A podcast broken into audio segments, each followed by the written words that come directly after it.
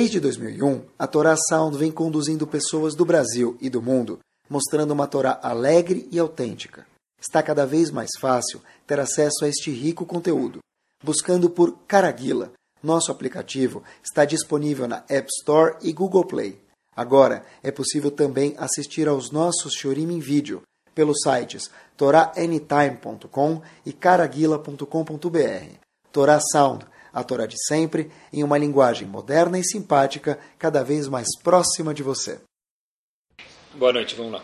A gente vai falar sobre um assunto, o Bezat Hashem falar para vocês, é o seguinte, a gente olha na nossa geração, sempre tenta procurar um assunto que tem a ver com a gente, tá bom? Porque senão o shur fica muito longe da realidade. Eu acho que o shur tem que ser sempre próximo da realidade, alguma coisa prática para a gente.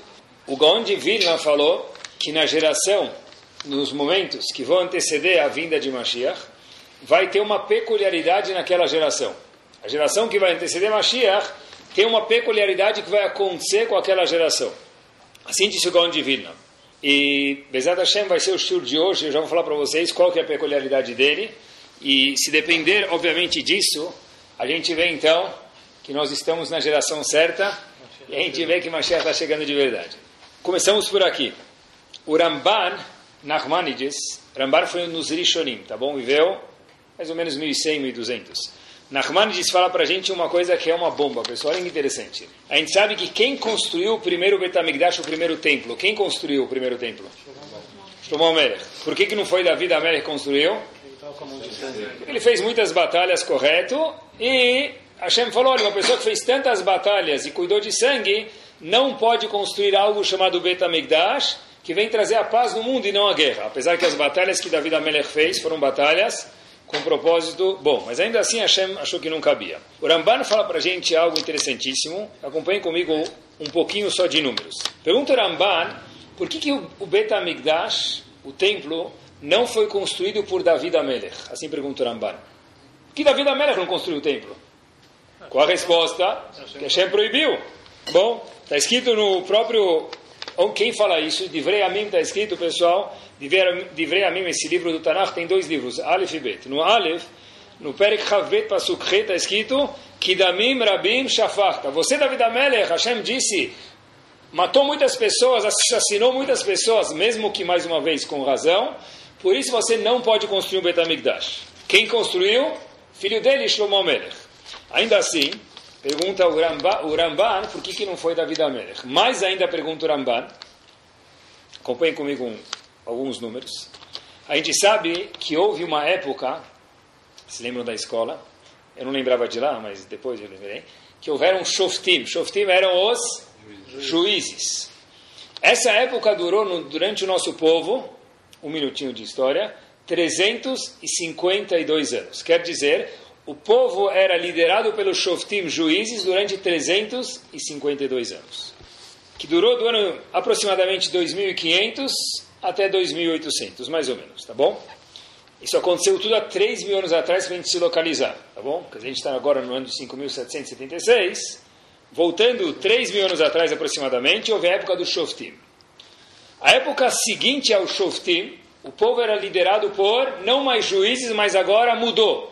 O povo falou: nós queremos o quê? Reis. Reis, direta já. A gente quer reis, a gente quer eleger um rei. Democracia. Não cubana, democracia de verdade a gente quer.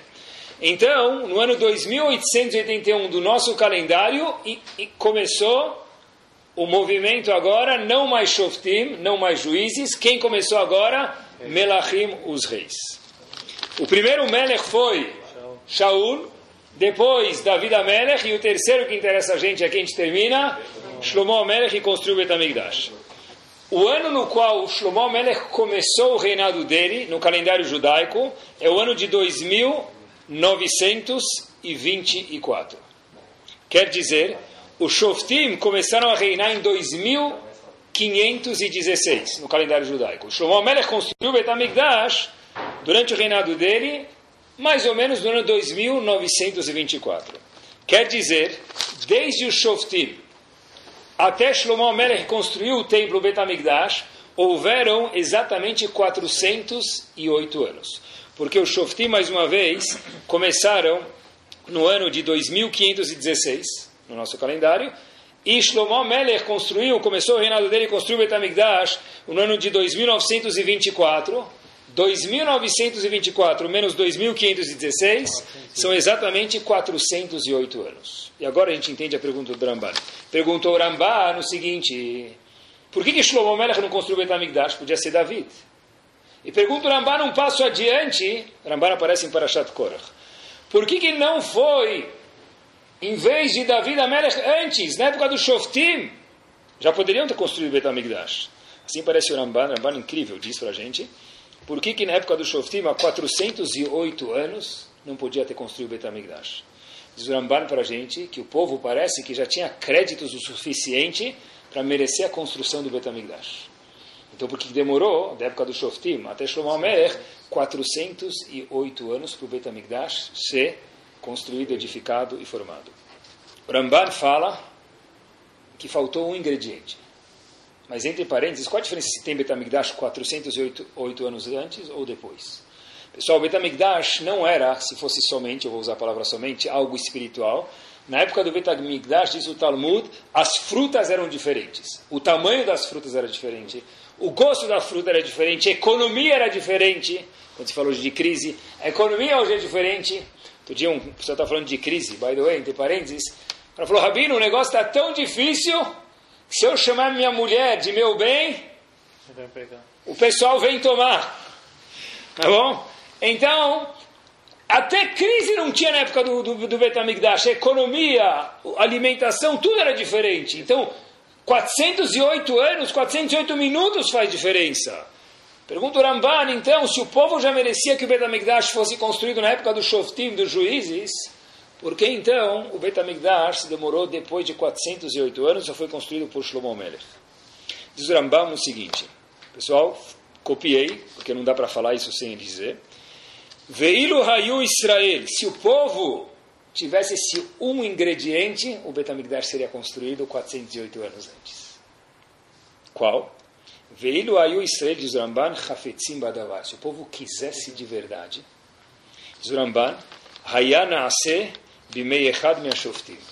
O Bet HaMikdash teria sido construído na época de um dos juízes. Ou, pelo menos, disse ele, se quisesse também Bimei Shaul, que foi o primeiro rei. Ou mais ainda Bimei David, diz o Ramban, na época de David Amelech. Ah, pergunta o Ramban, como você pode me falar na época de David Amelech? O próprio profeta diz que o que? David Amelech não tinha a permissão de construir o Betamigdash, apesar de ser um tzadik, por quê? Porque ele matou muitas pessoas. Ramban, isso não tem problema. Israel, Hayubonim, que não fosse David Amelech, o povo ia construir. Mas já que o povo não mereceu, por quê? Porque o povo não pediu para Hashem, por isso que teve que esperar, vamos dizer assim, o último momento, e o último momento que Hashem achou era a época de Shlomo Melech. Mas o povo já tinha créditos e merecia desde quando? Da época dos juízes, 400 anos antes. Por que não aconteceu? Porque quem não pede, fica sem. Faltou o que diz o Ramban, Chafetzim Badavar. Não queriam de verdade. Qual a diferença? 408 anos. Estive pensando, se o Betamigdash for, isso ele não fala, mas a gente pode pensar, não tem proibição, se o Betamigdash tivesse sido construído 408 anos, ou 400, ou 300, ou um ano antes. O povo seria diferente, não seria? E vai lá saber se o que destruiu o primeiro Betamigdash teria destruído ele se o povo já tivesse acostumado com a ideia de templo Betamigdash 408 anos antes. E tudo isso por quê? Porque faltou uma coisa. Você não pediu. Você não quis de verdade. Se eles quisessem, tivessem pedido, Hashem teria construído.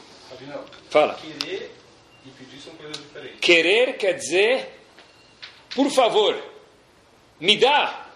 Eles não pediram. Querer e pedir são coisas diferentes. Tem razão, mas quando o povo Habib já merecia, faltava só alguém tocar a campainha. E aí iam abrir a porta. Ninguém tocou a campainha. Hashem falou, por isso que eu não abri a porta. Esperei até Shlomo Amelech vir bater na porta.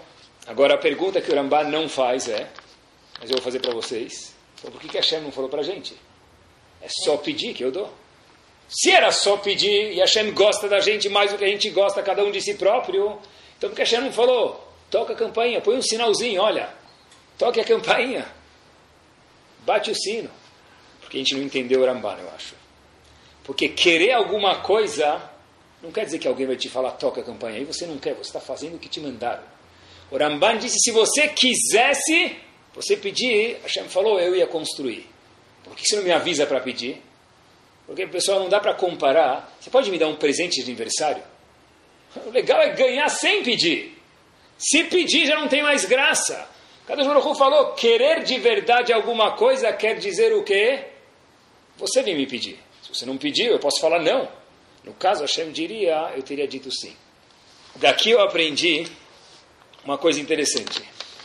A pessoa falou, tá bom, e daí? E daí? Não tem Betamigdash, ficou 400 anos sem. Só porque você não quis de verdade. Parece que querer alguma coisa, vibrar com alguma coisa de verdade faz diferença. Como falei para vocês alguns minutos atrás, Gaon de Vilna fala para a gente o seguinte: o próprio nome dele é Gaon de Vilna, como a gente chama ele, é o gênio de Vilna. Você é um gênio para falar isso, era quase que um profeta, diz Gaon de Vilna. Na geração que vai anteceder o Mashiach, vai ter uma peculiaridade com a geração. Vai ser uma geração que a gente pode dar uma nomenclatura para a geração de Shithiut. O que é Shithiut? Superficialidade. Gaon de Vilna, mais uma vez, a geração que nós vivemos, que antecede Mashiach, vai ser uma geração. Gaon de Vilna veio em 1700, pessoal. Ele falou que vai acontecer em 2000, século 21. Vai ser uma geração de shithiut, superficialidade. É uma tendência que tudo vai rolar no automático. Antes não tinha carro, pois inventaram um carro manual. Hoje é carro automático e a vida também vive no automático. Olha que interessante. O Walter de Kellem, Walter quer dizer o chefe de Shiva de Kelem, falou uma coisa curiosíssima. Ele falou o seguinte: uma das coisas mais bárbaras quando se fala de Hinur, de educação dos filhos, é quando algumas práticas, condutas e mitzvot viram automáticas uma segunda natureza dentro da criança. A criança já sabe que tem que fazer Nitirat Yadayim, já sabe que tem que fazer Modeani, sabe que tem que fazer Brachá, sabe que é um Kippur jejua e daí por diante. Porém, Diz ele, uma das piores coisas que tem no Hinuch, na educação dos filhos, também é que a mitzvah virou natureza da criança. A melhor coisa e a pior. A melhor porque ele sabe o que fazer. A pior, diz o Walter de Kellen, porque ele faz, ela faz no automático. A pessoa pode fazer Amidá, Modeani, Shema Israel. Hoje em dia, pessoal, olha a geração que a gente vive, a gente está no século 21. Outro dia um menino me mostrou, Rabino, dá para acordar de um jeito judaico. Eu falei, como que você acorda de um jeito judaico? Ele falou, olha, tem um alarme. Ele grita, em vez de falar bom dia ou tocar o alarme, que barulho de manhã não é confortável. Eu não sei se esse é mais. Ele mostrou para mim, Rabino, olha, meu celular fala good morning. Good morning, Shachris. Século 21, você pode acordar falando Yiddish. Você pode acordar. Hoje o toque do celular, meus queridos, como que é? Você pode colocar um shiur para tocar. Você pode colocar uma música judaica para tocar no toque do teu celular. Se o Alter de Kerem isso é espetacular, nada mais judaico do que isso. Porém, disse o Alter de Kerem, isso é a pior coisa ao mesmo tempo. Porque isso pode gerar uma armadilha que a pessoa faz, como disse o Vilna, tudo beshit riut. Algo de uma forma automática e superficial. Pessoa pode ler a Migrat Esther, escutar Gadá de Pesach e fazer slichot antes de Rosh Kippur e falar o quê? É o mesmo slichot que eu fiz ano passado. É o mesmo slichot que eu fiz há 10 anos atrás. É a mesma gada de Pesach. É a pergunta da criança trouxe, que tira a Keará, coloca a Keará. Se o outro de Kelem, o automático é bom, mas o automático é horrível. Por quê? Porque ao mesmo tempo você parou de falar o quê? o que o Ramban disse. O Betamigdash teria sido construído se as pessoas quisessem de verdade e não fizessem no automático. Pessoal, olhem, olhem que a gente fala todos os dias no hino nacional. No hino nacional, a gente fala todos os dias Asher anochim etzaveh etchem o que? Hayom. E a Gemara faz questão de apontar a palavra Hayom de uma forma maiúscula, a tradução do Pasuk, Asher etzavetchem. Hashem diz, olha, eu estou te ordenando no Shema Israel as mitzvot quando? Hayom. Diz o Talmud, por que Hayom? Não é verdade? A Torá foi dada mais de 3 mil anos atrás. Como você me fala Hayom hoje? Diz Rashi, Olha, sabe por que Ayom? Porque a pessoa tem que trabalhar, e é difícil demais, mas precisa ser trabalhada uma musculação, Keilu Ayom Nitna. A pessoa tem que escutar a Torá como se hoje fosse o primeiro dia. Como se fosse a final do Super Bowl. Como se fosse a final do campeonato. Como se fosse a final das Olimpíadas. Tem que fazer assim. Como? Procura artimanhas. Porque se faltou Hafetzim Badavar, como disse o Ramban, se faltou curtir, é porque você está na geração certa. A geração que antecede Mashiach, diz o Gaon de Vilna, quer dizer, a gente tem tudo. Ter tudo é bom, mas ao mesmo tempo ter tudo causa um, uma armadilha. Pessoal, mesmo coisas banais. O pão, quando acaba de sair da fornada da padaria, eu pensei em comprar meia dúzia de pãozinho. Só que o mocinho que vende o pão fala, olha, o pão acabou de sair, o senhor quer? Poxa, eu quero uma dúzia. Por quê? O pão, quando acaba de sair, você não pode nem fechar o saquinho, porque senão fica fumaça lá dentro. Pão fresco é gostoso. Vida fresca e gostosa. Vida, a Gadá de Pesach de ontem é chata. Megillat Esther de ontem é chato. Sabre Baraná no Kiddush de sexta-feira à noite de ontem é chato. Colocar o tefilim porque eu coloquei ontem também não é tão agradável assim. Diz o, diz o precisa ter Hafetzim Badavar, precisa querer. Porque se você não quiser, nem o Betamigdash foi de fato construído no momento que poderia ter sido. Pessoal, tem umas palavras que nas Yeshivot virou uma música e as pessoas conhecem como música, mas são as palavras do Navi Amos, talvez alguns já conheçam. E eu vi um chato, eu vi uma explicação nesse, nesse passuk, que é algo explosivo. O Navi fala o seguinte, mais uma vez em referência ao fim dos dias. Hine Yamim Baim. Vai ter um momento, um passuk famosíssimo, se não é que fique agora. Neum Hashem Elohim. Vão ter dias que vão chegar, disse Hashem. Assim anuncia o profeta Amos. Veishlach tira'av ba'aretz. Eu vou mandar fome para as pessoas. Mas, não, lorav lalechem, diz o profeta. Estou lendo o passuco. Não pensem que é fome. A pessoa vai ter comida. Porque vai ter rodízio de sushi, vai ter rodízio de pizza, vai ter rodízio de carne, vai ter rodízio de leite. Vai ter o que você quiser. Velo, sede também as pessoas vão ter. Velot samalamai, não vai ser sede de bebida. Porque onde você quiser, você para em qualquer máquina de vendinha, você para em qualquer posto de gasolina, tem água para vender. Então diz o Navi, porque que, qual vai ser a fome e a sede? Que im lishmo Hashem. A sede e a fome vai ser do que? Não de comer e de beber, vai ter sede das pessoas escutarem as palavras de Hashem. Eu sempre traduzi esse passo como todo mundo aqui traduz. Que o quê? Hoje as pessoas vão estar sedentas. E aí, vocês já devem ter ouvido, se não, que escutem agora, que a bomba de movimento de chuva que tem hoje em dia, a quantidade de pessoas que tem estivota hoje em dia, na história do mundo, desde Avram Avinu até hoje, nunca houve e nunca haverá tantas pessoas estudando estivota como tem hoje em dia. Mas essa tradução, ela é bonita, mas pessoal, olhem que bomba a tradução que vem aqui. Um dos alunos do Rav Moshe Chaim Lutzato explica esse passuk de uma forma espetacular. O nome dele era Rav Moshe David Vali, foi um dos alunos do Ramchal Rav Moshe Lutzato. Ele viveu em 1700 e ele é famoso pelos grandes livros de Kabbalah que ele tem. Mas isso eu entendo e posso falar para vocês. Diz ele o seguinte: a gente sabe que a palavra lechem e maim, pão e água, inúmeras vezes no Talmud, se referem a quê? Torá. Então, quando o Passuco fala em que bomba, que vai chegar algum dia e não vai ter fome para pão e água. A gente traduz o Passuco, quer dizer pão e água, comida. Mas disse ele, é mentira isso. Porque comida e bebida, a palavra lechem e maim se refere no Talmud a quê, queridos? Torá.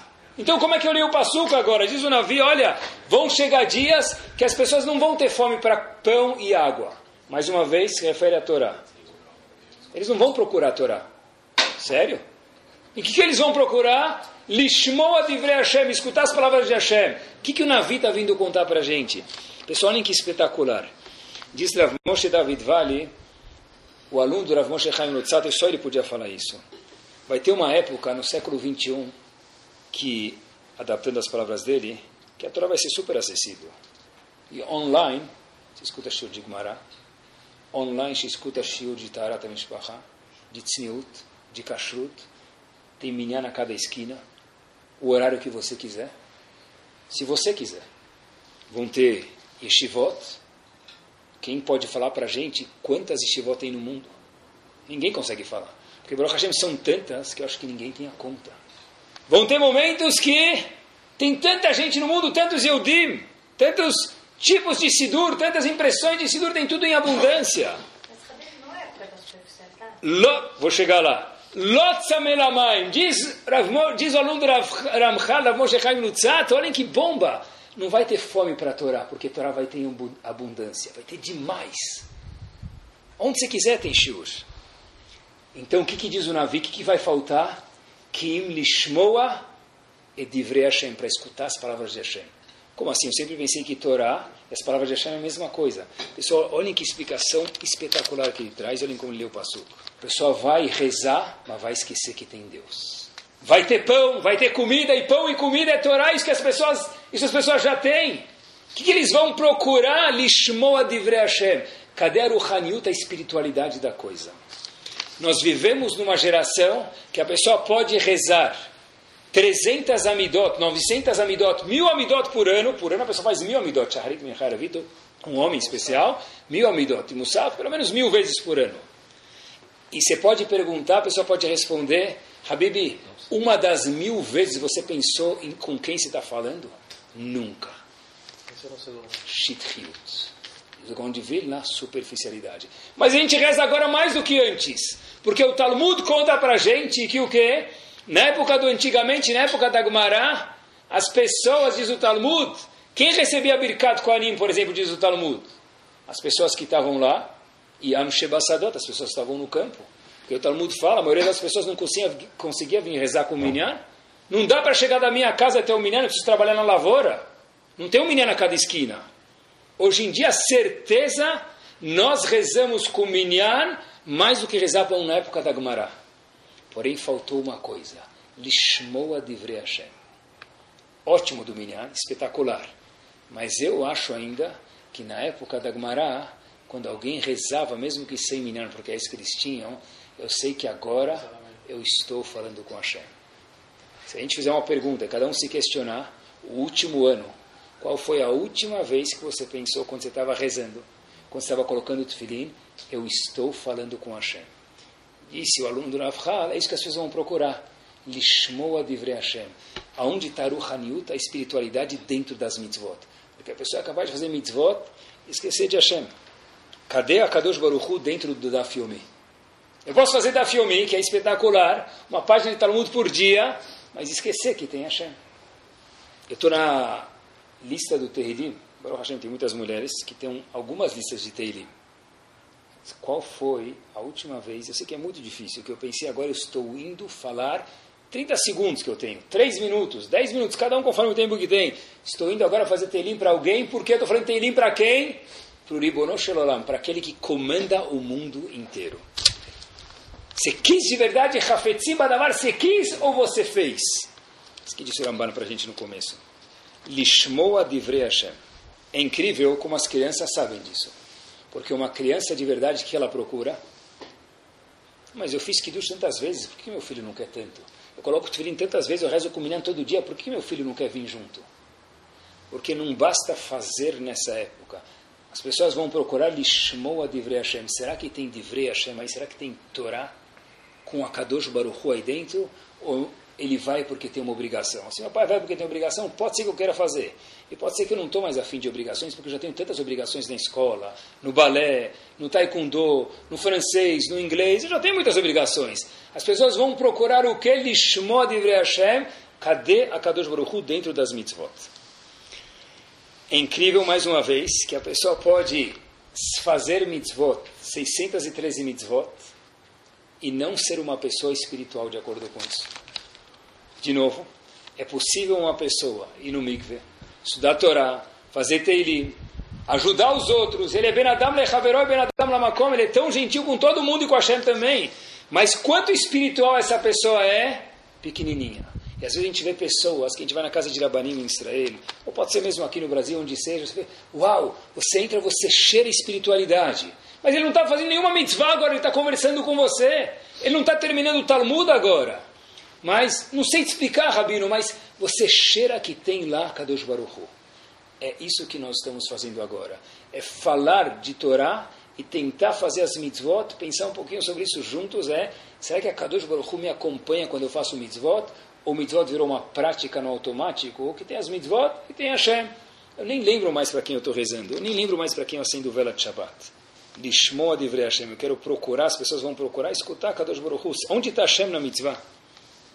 Eu acho que o maior combate, o maior inseticida para combater a shitriut, que é essa superficialidade, que o Ramban pediu para a gente, Hafetzim Badavar, queira alguma coisa, eu acho que é tentar se apaixonar por alguma mitzvah. Se você vê uma pessoa apaixonada por alguma mitzvah, como ele faz a mitzvah, influencia você, pelo menos por um momento, pelo menos por um pensamento.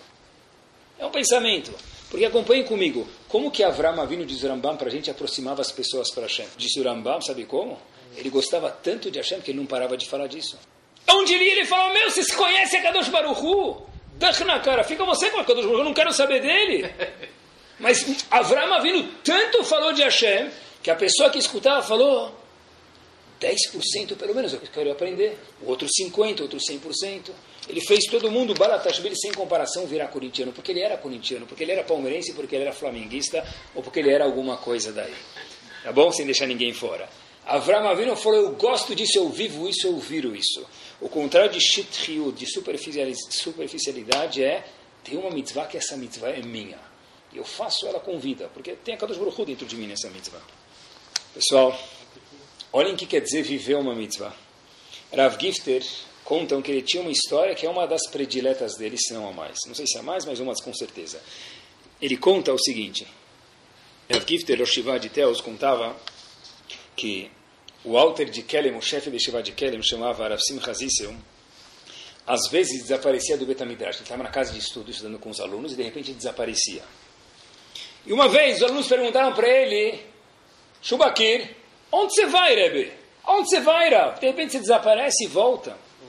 Até que de repente, o Walter de Kellen falou para algum dos alunos o seguinte: Eu vou contar para vocês. Às vezes eu me esforço muito para entender um assunto difícil na Gumará. No Talmud é difícil. E depois que eu entendo, eu fico muito feliz. E falam os alunos, e daí como o senhor responde a pergunta? Porque o senhor sai do Betamidrash, compartilha a alegria com a gente. Conta para a gente a Gumará. Ele falou, vocês não vão entender. Eu me esforcei tanto para entender aquela Gumará que me deu vontade de dançar. Se eu dançasse aqui no Betamidrash, vocês vão achar que eu sou louco. Eu corro para uma salinha escondida, eu danço para curtir a minha alegria de ter entendido um pedaço do Talmud e depois eu volto. Isso é entusiasmo, isso é viver alguma mitzvah. Teve alguma mitzvah na sua vida de 120 anos bem vividos que alguma vez falou: Uau, que legal! Uma mitzvah! Isso é o contrário de Shitriut. O Alter de Kellen falou: Eu sei que vai soar meio estranho dançar na frente de todo mundo, mas tem um cantinho no meu quarto que ninguém vê. As sete chaves eu tranco. Agora eu contei para vocês, disse ele, Rav Gisser fazia questão de contar essa história. Eu vou dançar, porque quando eu me esforço e eu curto alguma coisa, eu preciso dançar. E um ingrediente, fora a pessoa ter uma mitzvah que ele gosta, eu acho que tem mais um ingrediente para a pessoa aprender a ser menos superficial, é se esforçar por alguma coisa. Quando tudo vem de mão beijada, é sushi com shiur ou shiur com shusior, eu não sei como funciona mais. Mas nós pagamos para você vir completar a minha. Nós pagamos para você ir para Israel visitar, estudar. Nós pagamos, nós pagamos, nós pagamos. Precisa? Pode ser que precisa. Se, se estão fazendo, sim precisa. Mas, se eu só faço quando me ajudam, quando me empurram, e eu não me esforço, quanto menor o esforço, menor apreciação. Pense na bicicleta que a gente ganhou de bar mitzvah, que enferrujou um mês depois. E aquele carro que a gente comprou com o nosso suor, durou muito mais tempo. Não é porque é um carro e outro é uma bicicleta, porque quando a gente se esforça, a gente gosta mais. Pessoal, se vocês forem naquele famoso passeio em Israel, que é Minarota Kotel, aquelas escavações do Kotel, lá do lado, eles contam que do lado sul do Betamigdash, do templo, se vocês olharem, vocês veem, eles contam também, tem escadas, e as escadas haviam algumas grandes e outras pequenas, algumas grandes e outras pequenas. Você pergunta para o guia, por que, que a escada tem algumas maiores e outras menores? Você vai chegar no Betamigdash, subiam lá homens, mulheres e crianças, e tem escadas grandes e pequenas, então, tropeço, bom, bombeiro não ia aprovar aquela escada. Hoje em dia nem bombeiro ia aprovar. Então, por que tem escadas grandes e pequenas? Sabem qual é a resposta? Porque você está entrando no Betamigdash, meu querido. Como é que você vai entrar no Betamigdash? Com escadas normais? O primeiro dia você vai falar, uau, eu estou entrando no Betamigdash. No terceiro dia já vai ser uma selfie. Mas não tem mais graça, porque todo mundo também tem selfie com Betamigdash, porque todo mundo pode ir. No segundo ano que você for no Betamigdash, já foi Pesach, Shavuot e Sukkot. É a segunda vez que você vai. É o quarto, quinto Hag que você vai. Como você vai para o Betamigdash? Peraí, eu tenho que responder um WhatsApp no caminho. Sim? Eu tenho um e-mail de um fornecedor para responder no caminho. Hashem falou, aqui não entra assim. Porque os degraus são de tamanhos diferentes. Se você não prestar atenção, você vai tropeçar e cair. Por isso que os degraus na entrada do Betamigdash, como que eram? Cada um de tamanho diferente, para que aqui no Betamigdash não haja shitriut. Não entra de uma forma superficial. Se quer vir, deixa o celular ligado no caminho. Porque se você começar a responder mensagem no celular no caminho da entrada do Betamigdash, você vai tropeçar, meu querido. E na vida tem que ter momentos que a gente tem que ter escadas maiores e menores. Para e pensar. Cuidado para não dar um passo em falso. Pessoal, olhem o que é amar uma mitzvah, olhem o que é viver uma mitzvah. A história se passou no gueto de Kovno. O gueto de Kovno, historicamente, chegou a ter 40 mil judeus. 40 mil judeus é muito, mas naquele espaço pequenininho é mais ainda. As pessoas viviam uma em cima da outra. Tudo trancadas lá dentro e com supervisão, 24 horas por dia, 7 dias por semana dos nazistas em Marsham Vezechram. Não sobrou historicamente quase ninguém do gueto de Kovno tiveram o final infeliz que a gente conhece. Um dia, houve um rumor no gueto de Kovno que ia haver, diferente dos dias normais, uma grande deportação para um dos campos de concentração. Dois meninos, muitos escutaram, mas dois meninos, onde a história se passa, escutaram a história. E o que aconteceu? Eles ficaram preocupados. De repente, os dois meninos foram deitar, foram para o quarto. Eles deitam, eles começam a olhar para fora e um começa a falar para o outro. Um fala para o irmão, os dois meninos falam: está vendo a lua? Ele falou: Estou vendo a lua. Está vendo as estrelas? Ele falou: Estou. Eu não consigo dormir. Ele falou: Por quê? Falou: Escutei tal notícia. Eu escutei que amanhã vai ter uma grande deportação. Talvez o Abba vai talvez a Amy talvez a gente vai ir. Eu estou preocupado. O irmão maior falou: Não se preocupa. Não se preocupa. Dorme. Não tem que se preocupar. É só um rumor. Vai saber se é verdade. Falou: É verdade. Você tem razão.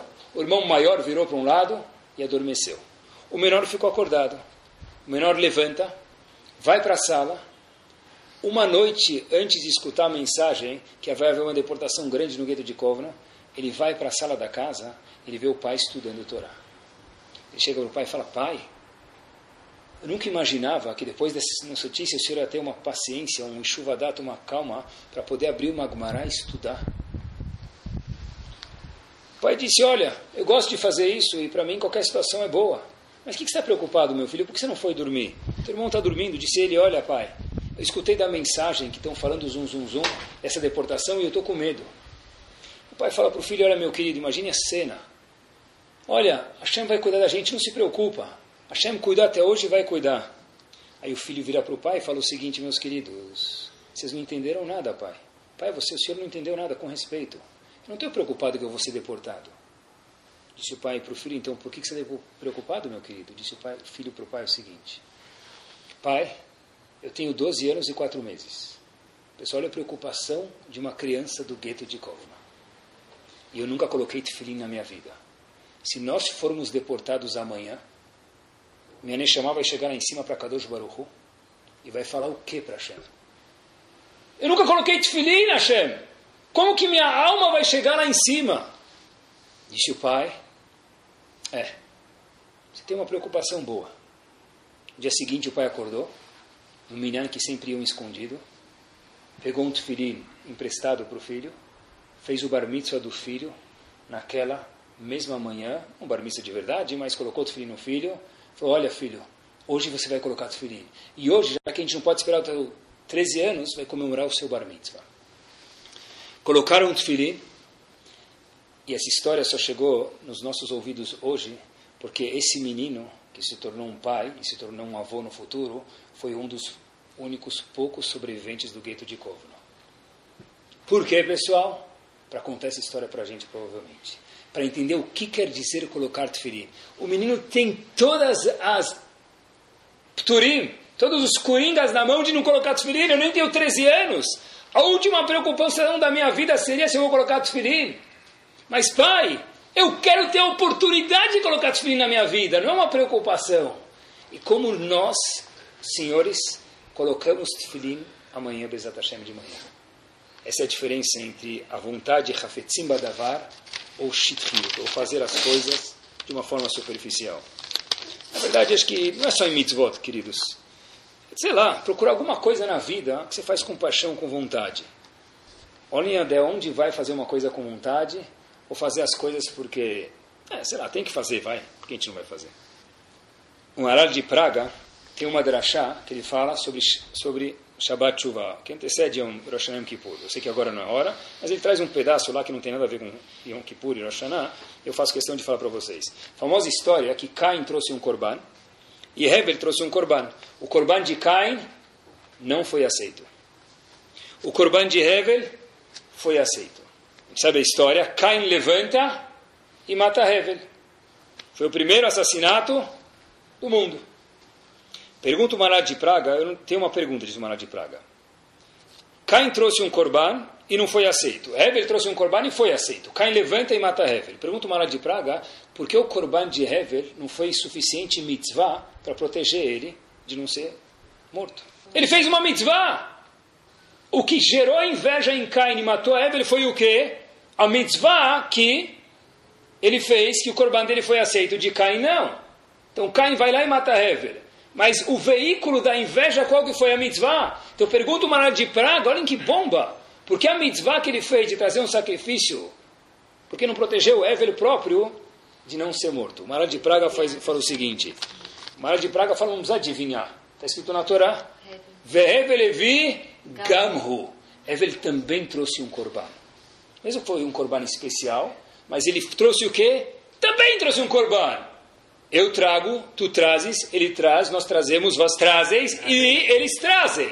Mas but, se nós fazemos a mitzvah, eu faço, tu faz, eles fazem, nós fazemos, batir, chegou no Evelevi Gamhu, diz o Maral de Praga, Sepursa. É por esta mesma razão que, apesar que o Corban foi aceito, não protegeu ele. Porque Evelevi Gamhu, já que Cain trouxe um Corban, eu também me sinto na obrigação de trazer. Esse tipo de mitzvah vale? Sim, vale porque toda mitzvah vale. Mas proteção não trouxe. Por quê? Porque foi uma mitzvah shitrit. Eu fiz porque tem que fazer. Eu não vivi, eu não curti, eu não apreciei a mitzvah. É que nem num estádio de futebol, me permitam. E gol assim, gol? É gol. Isso não é gol. Isso não é gol. Gol é gol! Isso é um gol. Senão não é gol. Kim lishmo divrei Hashem. Cadê o gol com tônica dentro da mitzvah? Essa é a pergunta. A diferença entre shit e fazer mitzvah com paixão é gol ou é aquele grito do gol? Pessoal, olha que interessante. A história mudou mesmo. Sabem que hoje em dia, se eu quero estudar uma lahá, onde eu estudo? Onde estuda Allahá? Como que, onde se procura uma lei? Que livro? Hoje em dia, é, quem for muito capaz procura no Shulchan Aruch, Código de Leis. Antes do Shulchan Aruch tinha o Tur, que era maior que o Shulchan Aruch. Depois fizeram o Shulchan Aruch. Mas hoje em dia, o Shulchan Aruch é muito grande, Rabino. Tem o Kitsur Shulchan Aruch. Mas peraí, Rabino, o Kitsur é muito grande, le Rabin. C'est très grand pour moi. Então, não tem problema. Tem livros depois do Shulchan Aruch, depois do Kitzur, mas também são muito grandes.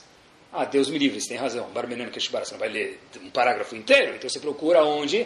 No Rav Google. Ou se você, na verdade, quer estudar uma Gemara, eu não vou quebrar uma cabeça numa Gemara, eu vou abrir uma Artscroll. Deus me livre, nada contra a Artscroll, um trabalho imenso, imenso e tremendo. Mas ela existe na nossa geração e não há duas gerações atrás, por quê?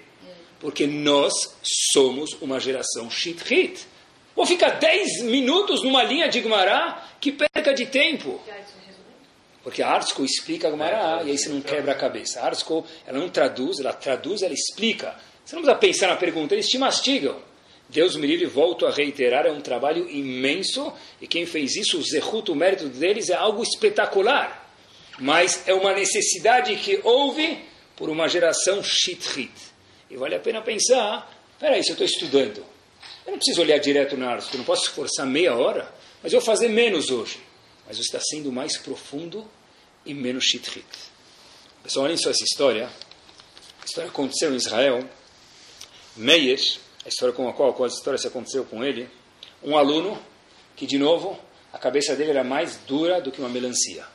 Confuso, o Rav explicava para ele, voltava, não ia para frente. Explicava, voltava, não ia para frente.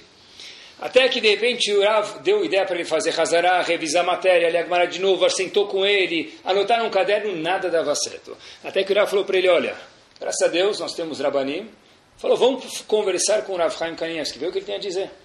Só que o rabino entrou antes do Rav Chaim Kanievski contar todo o cenário do aluno, que eu não tinha muita dificuldade no estudo.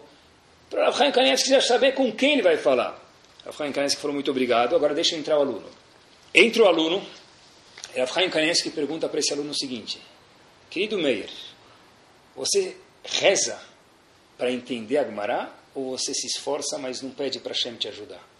Meir vira para Rav Chaim Kanievski e fala: Rav, não só que eu rezo, muitas vezes eu já chorei no meio da minha tefilá para Kadosh Baruch Hu me ajudar a entender a Gemara. Rav Chaim Kanievski fala para ele: Olha, então já sei qual é a dica para você. Sabe que rezar com o minyan tem uma força muito grande não se compara reza com minyan do que alguém que reza sozinho. E por conseguinte, eu queria te perguntar, você sempre reza com minyan? Esse menino que já tinha barbiça falou, ah, eu tento muitas vezes, mas muitas vezes eu não vou ser sincero para o senhor, eu não tento. Então diz Rav Chaim Kanievski, não comece a rezar com minyan, faça mais do que isso. Faça Mesirut Nefesh, esforce demais para rezar com minyan. Mas ele falou, combinado, Rav. Terminou o ano, o professor dele mudou, ele muda de Shiva Meir, e de repente, Meir volta três anos depois para aquela mesma Shiva, para aquele mesmo professor que levou ele para o Chaim Kanievski, e fala para ele, Rav, eu quero te mostrar um livro, um livro de Hidushim, de novidades sobre uma Masechet, um pedaço do Talmud, e eu conto para vocês, chamado Masechet Evamot. Masechet Evamot é a mais difícil, provavelmente, de todos os tratados do Talmud. Aí o Rav fala para ele, tá bom, muito obrigado, eu fico feliz que você me trouxe um livro do teu rabino, estou contente onde você está estudando hoje, eu não tenho tempo de olhar, mas depois eu vou olhar com carinho. Mary falou para ele, Rav, você não entendeu nada, desculpa, esse é meu livro, eu escrevi. O Rav fala, não entendi, ele abre a primeira página, está em página do livro e está o nome de Meir. Fala, Meir, me desculpa, mas o que aconteceu com você? Você não entendia quanto era 3 mais 3. Como você escreveu um livro de Hidushim, de novidades, de perguntas e explicações sobre Maser Tevamot? Diz ele o seguinte, Lembra que você me levou no Rav Chaim Kanievski? Não foi fácil, mas eu cumpri o que ele me pediu. Eu sempre me acostumava a rezar com o Minyan. Teve um dia que foi parada dura no português, claro. A gente foi com os amigos rezar nos kivrei dos tzadikim, nos túmulos dos tzadikim, e eu fui rezar para Hashem me ajudar. Fizemos shaharit, mincha, fiquei com meus amigos, cheguei em casa, passado meia-noite, e eu lembrei que eu não tinha feito arvit. lembrei minha promessa para Avchaim Kanievski, e a promessa dele, que eu precisava fazer Misirut Nefesh, devoção, não Shitrit, mas é me esforçar, curtir, viver aquela mitzvah de rezar com minha. Tá bom? Eu moro em Ramot, em Ramot não tem nenhum minyan depois da meia-noite. Eu falei, olha, como eu vou fazer? Já são quase uma da manhã que eu faço. Falei, olha, prometi que eu vou me esforçar, eu sei que tem minyan, possivelmente, em Zichron Moshe, mais especificamente em Geula. Tá bom. Só que agora não tem mais ônibus uma da manhã de ir a moto para Geula. Mas, como diz em português, Deus é Pai. Ele foi para o ponto de ônibus, esperou 10, 20 minutos, falou, olha, Hashem, eu tentei minha parte, eu sinto muito. De repente, pessoal, olhem só a história, verídica. Meir contando para o dele como ele conseguiu escrever aquele livro. Buzina alguém e fala, abaixa a janela e eu vi que era meu vizinho. Falei para ele, olha, que você está fazendo no ponto de ônibus? Não tem mais ônibus agora, pergunta o vizinho para Meir. Meir falou, eu sei, mas eu estou procurando um minyan para Arvit. O cara falou, uau, que sorte, eu também estou. Que tal a gente ir para Geula junto? Tá bom. Chegaram em Geula e eram agora passados duas da manhã e nada de Minyan. Sentaram no Knis, no Shil, no Stiblach e nada de Minyan. O cara fala, olha, eu vou ter que voltar para casa, preciso dormir, preciso trabalhar. Mas ele fala, por favor, mais 10 minutos. Pessoal, antes de terminar os 10 minutos, 3 e 30 da manhã, estão eles lá, rezando com Minyan. Meir fala que ele não sabe o que aconteceu. Aquela midá foi a midá mais direto na frente de Hashem que ele já teve na vida dele. Que im lishmoa edivrei Hashem. Naquela midá eu rezei, eu senti, eu cheirei, eu pude quase tocar em Akadosh Baruch Eu voltei para casa, disse Meir, agradeci a carona, não quis nem dormir. Daquele dia em diante, meu estudo mudou. E foi naquele dia que eu consegui começar a semear esse livro Rav que o senhor tem na frente. Essa é a história desse livro de Masechet Evamot. Mas por que aconteceu esse milagre? Rav Chaim não falou para ele reza com Minan, que ele falou, seja Moser Nefesh. Se esforça, tenha devoção por alguma mitzvah. Se você se esforçar, mesmo quando for difícil, mostra que aquela mitzvah não era uma mitzvah titrit. Mostra como disse o Ramban, Chafetzim Badavar, você quis de verdade o Betamigdash, eu quis rezar com o Minyan, eu me esforcei. Aí sim você vai sentir a Kadosh Baruch porque esforço leva apreciação. E apreciação traz vida e entusiasmo. E com essa mensagem nós terminamos. Sabem que todo mundo já ouviu falar de Rav Chaim Kanievski, já mencionei para vocês há um minuto atrás, diversas vezes a filha do Rav, a esposa do Rav Chaim Kanievski era filha do Rav Eliashiv. Rav Chaim Kanievski teve um neto, um momento já, alguns anos atrás. E esse neto liga pro o neto teve um filho, quer dizer, a bisneto de quem? Rav Chaim Kanievski. Ele liga para Rav Eliashiv, então o que, que vai ter Brit Milá de quem? Tataraneto. A palavra tataraneto para mim era uma palavra que era piada. Eu nem sabia que existia isso. Tataraneto? Como é que chega alguém ao tataraneto? É um depois do bisneto. Ah, existe, mas o que quer dizer isso? Mas a história me provou que ela existe de verdade. O bisneto do Rav Chaim Kanievski é tataraneto do Rav Eliashiv. Liga para ele e fala Jedzeide, não sei como fala tataraneto em Yiddish, em árabe, falou o seguinte para ele, olha, eu queria que o senhor Rav Eliashiv, nosso tataravô, fosse sandak, segurasse o bebê na hora do Brit Milá. Rav Eliashiv fala, olha, para mim me deslocar daqui, da onde eu moro, para Bnei Brak, é uma viagem muito difícil. Na minha idade já, estou beirando os três dígitos, eu não consigo mais, eu não vou conseguir estudar durante alguns dias, sinto muito de verdade, eu não vou conseguir ir no seu Brit Milá. Tá bom. Passaram-se alguns dias, toca o telefone. Então falam, Rav, Rav Eliashiv, olha, sabe o que? A gente escutou que tem uma segula, quem é, faz sandak do tataraneto dele, qual o bônus, uma segula? Tem um lamabá garantido. Podemos convidar o senhor agora, depois dessa pedida, para vir fazer e ser o sandak do nosso filho, nosso filho, quer dizer, seu tataraneto? Sim, ligou o pai da criança dizendo. Rav Eliashiv falou uma frase para esse indivíduo, eu falo para vocês, com isso a gente termina o shiur. Olha, você sabe que eu sou uma pessoa de idade. Eu viajei e me esforcei minha vida inteira para conquistar o Lamabá. Eu não estou à procura de atalhos para chegar no meu Lamabá, meu querido. Muito obrigado. Exatamente o contrário do que a gente pensaria. Falam que pediu na Ben é 84 jejuns. Então a pessoa é capaz de ir 84 pediu na Ben. Sim? Ainda tem comida. Mas você fala para ele, sente, estuda o Magmará, vai rezar com o Minyan, pega um Havruta. Ah, c'est très difficile por uma. Disse Eliashiv, eu sei que tem um atalho, mas Habibi, eu já cheguei nos 100 anos de idade, e veio mais do que 100 anos de idade, e falou, minha vida inteira eu não procurei atalhos para chegar no Namabá. Hoje não vai ser. Porque, queridos, esforço traz apreciação. Que Bezat Hashem a gente possa se esforçar, quando alguns dos nossos filhos for se esforçar para uma mitzvah, não ajuda ele, deixa ele se esforçar, porque se esforçar para as coisas da vida é gostoso. Quando precisa ajuda, mas deixa ele se esforçar às vezes, porque se esforçar traz vida, traz entusiasmo. Que Bezat Hashem a gente possa se esforçar, curtir as mitzvot, viver elas, que Bezat Hashem, aí, Hafetzim Badavar, como diz o Ramban, que a gente queira de verdade, é que a traga Geolab, Miherab, Amém, Amém, Amém. Toração desde 2001, aproximando doutorados Yodim e de você.